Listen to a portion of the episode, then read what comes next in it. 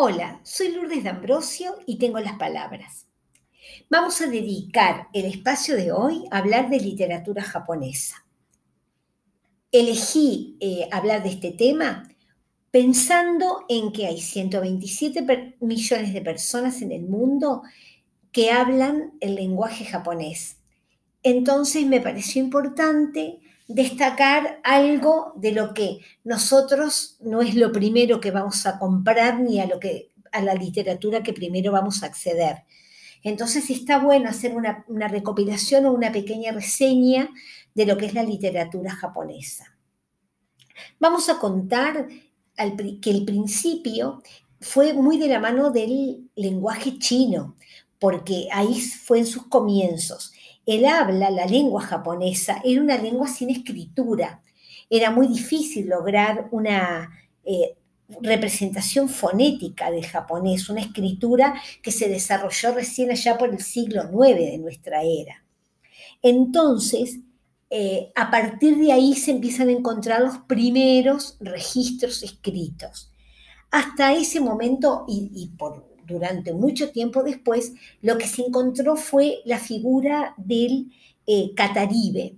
El cataribe era un recitador, o más bien una recitadora, que lo que hacía como ¿Se acuerda la función del juglar? Lo que hacía era ir narrando episodios este, de la historia o tomaba hechos de los que iba haciendo, iba narrando en forma oral esos sucesos esa figura del Cataribe cobró gran importancia. Después encontramos este, algo muy importante, lo más importante del principio de la literatura japonesa fue allá por este, la historia de Genji, que es un libro impresionante que tiene más de 4.000 páginas. Es un libro que narra la historia del hijo del Mikado, del hijo del emperador, que, claro, que, lo que narra son toda la peripecia vital de la élite japonesa en aquella época, allá por el siglo XVI o XVII. Está este, narrado en varios libros, como en varios capítulos, fíjense, 4.000 páginas, es algo impresionante.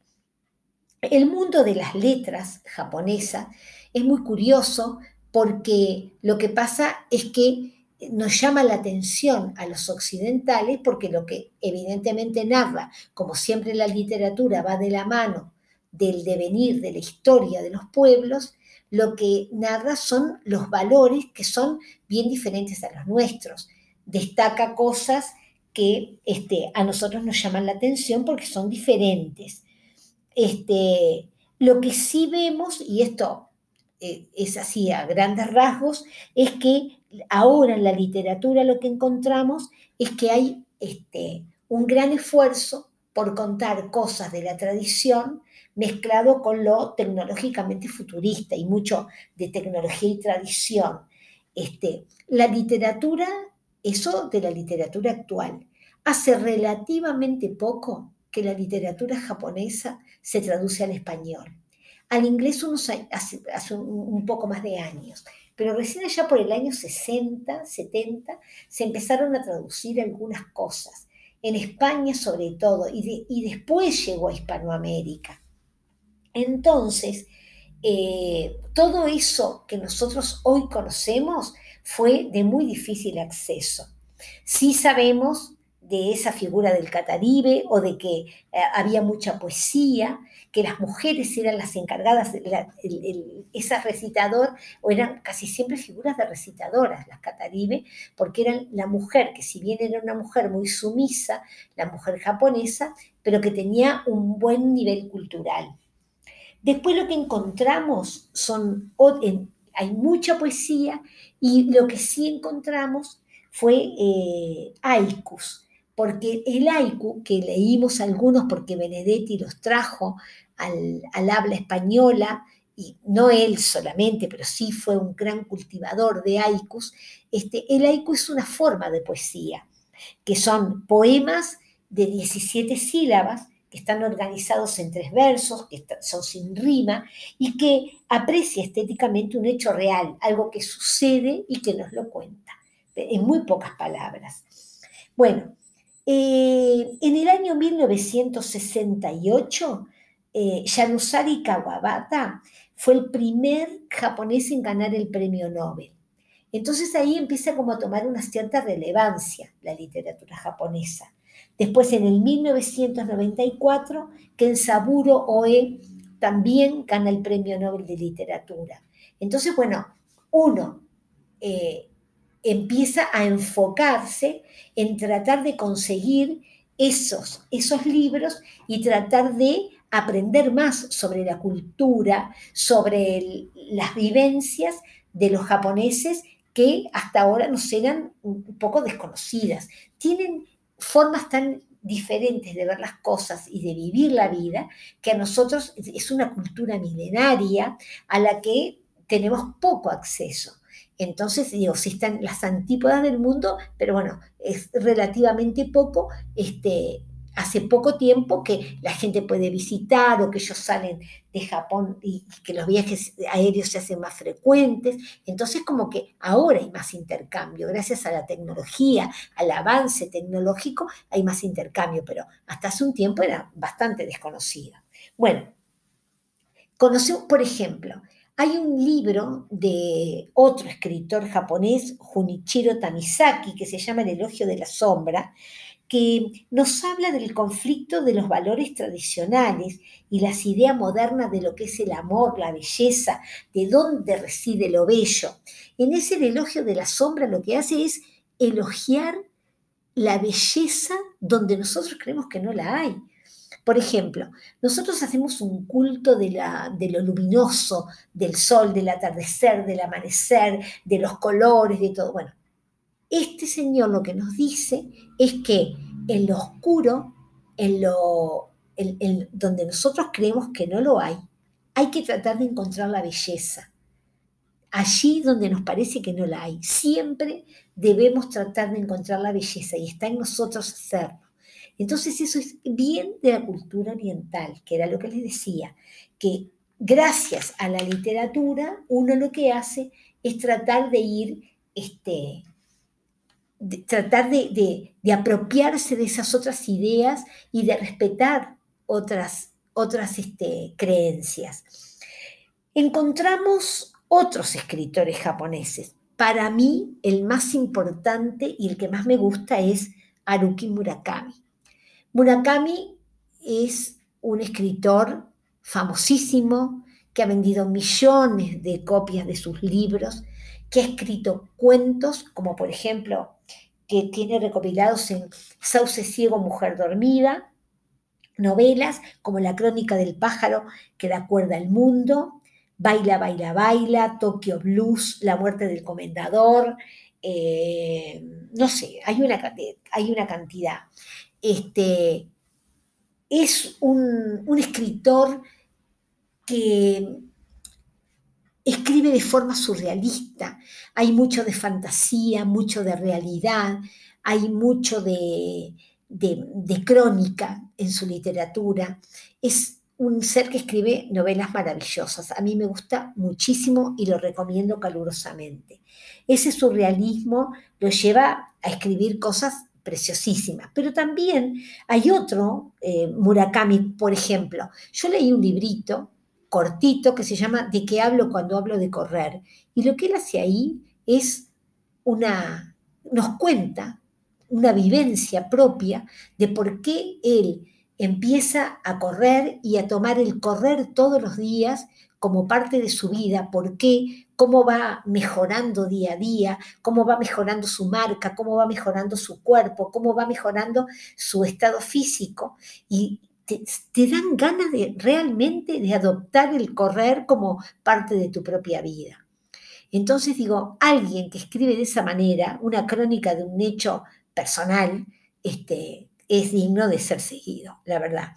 Así que bueno, este, ya vimos, abuelo de pájaro, una, este, una pequeña reseña de la literatura japonesa y ahora lo que voy a hacer es leerles un cuento de Murakami, del libro 1Q84 o 1984, que se llama El pueblo de los gatos. Es un cuento muy curioso que a mí me gustó mucho, por eso se los traigo hoy. Y dice así, El joven viajaba solo, a su gusto, con una única maleta como equipaje. No tenía un destino. Se subía al tren, viajaba y cuando encontraba un lugar que le atraía, se apeaba. Buscaba alojamiento, visitaba el pueblo y permanecía allí cuanto quería. Si se hartaba, volvía a subirse al tren. Así era como pasaba siempre sus vacaciones. Desde la ventana del tren se veía un hermoso río serpenteante, a lo largo del cual se extendían elegantes colinas verdes. En la falda de aquellas colinas había un pueblecito en el que se respiraba un ambiente de calma. Tenía un viejo puente de piedra. Aquel paisaje lo cautivó. Allí quizá podría probar deliciosos platos de trucha de arroyo. Cuando el tren se detuvo en la estación, el joven se apeó con su maleta. Ningún otro pasajero se bajó allí. El tren partió inmediatamente después de que se hubiera bajado. En la estación no había empleados. Debía ser una estación poco transitada. El joven atravesó el puente de piedra y caminó hasta el pueblo estaba completamente en silencio, no se veía a nadie. Todos los comercios tenían las persianas bajas y en el ayuntamiento no había ni un alma. En la recepción del único hotel del pueblo tampoco había nadie. Llamó al timbre, pero nadie acudió. Parecía un pueblo deshabitado. A lo mejor todos estaban echando la siesta pero todavía eran las diez y media de la mañana, demasiado temprano para echar una siesta, o quizá por algún motivo la gente había abandonado el pueblo y se había marchado. En cualquier caso, hasta la mañana siguiente no iba a llegar el próximo tren, así que no le quedaba más remedio que pasar allí la noche. Para matar el tiempo, se paseó por el pueblo sin rumbo fijo, pero en realidad aquel era el pueblo de los gatos. Cuando el sol se ponía, numerosos gatos atravesaban el puente de piedra y acudían a la ciudad. Gatos de diferentes tamaños y diferentes especies, aunque más grandes que un gato normal, seguían siendo gatos.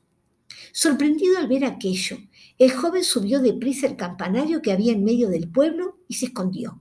Como si fuera algo rutinario, los gatos abrieron las persianas de las tiendas o se sentaron delante de los escritorios del ayuntamiento y cada uno empezó su trabajo.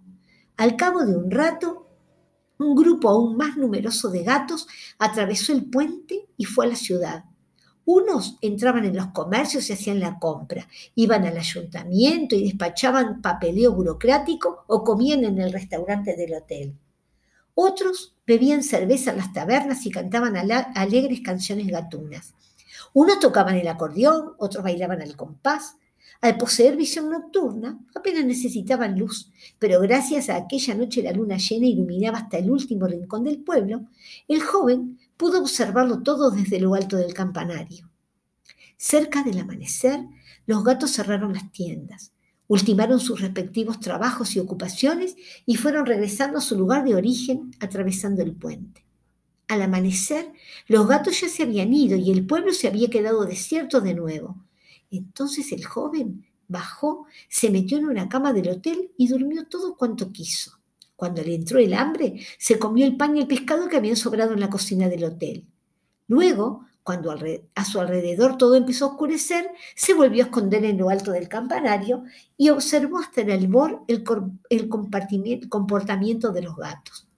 El tren paraba en la estación antes del mediodía y antes del atardecer. Si se subía en el de la mañana, podría continuar su viaje. Y si se subía en el de la tarde, podría regresar al lugar del que procedía. Ningún pasajero se apeaba ni nadie cogía el tren en aquella estación. Y sin embargo el ferrocarril siempre se detenía cumplidamente y partía. Un minuto después. Por lo tanto, si así lo deseara, podría subirse al tren y abandonar el pueblo de los gatos en cualquier momento. Pero no quiso era joven, sentía una profunda curiosidad y estaba lleno de ambición y de ganas de vivir aventuras. Deseaba seguir observando aquel enigmático pueblo de gatos. Quería saber si era posible y desde cuándo habían ocupado los gatos aquel pueblo, cómo funcionaba y qué demonios hacían allí aquellos animales. Nadie más, aparte de él, debía haber sido testigo de aquel misterioso espectáculo. A la tercera noche se armó cierto revuelo en la plaza que había bajo el campanario. ¿Qué es eso? ¿No huele a humano? soltó uno de los gatos. Pues ahora lo que lo dices, últimamente tengo la impresión de que huele raro, asintió olfateando uno de ellos. La verdad es que yo también lo he notado, añadió otro. Qué raro, porque no creo que haya venido ningún ser humano, comentó otro. Sí, tienes razón. No es posible que un ser humano haya entrado en el pueblo de los gatos, pero no cabe duda de que huele a uno de ellos. Los gatos formaron varios grupos e inspeccionaron hasta el último rincón del pueblo, como una patrulla vecinal. Cuando se lo toman en serio, los gatos tienen un olfato excelente. No tardaron mucho en darse cuenta de que el olor procedía de lo alto del campanario. El joven oía cómo sus blandas patas subían ágilmente por las escaleras del campanario. Esto es el fin, pensó.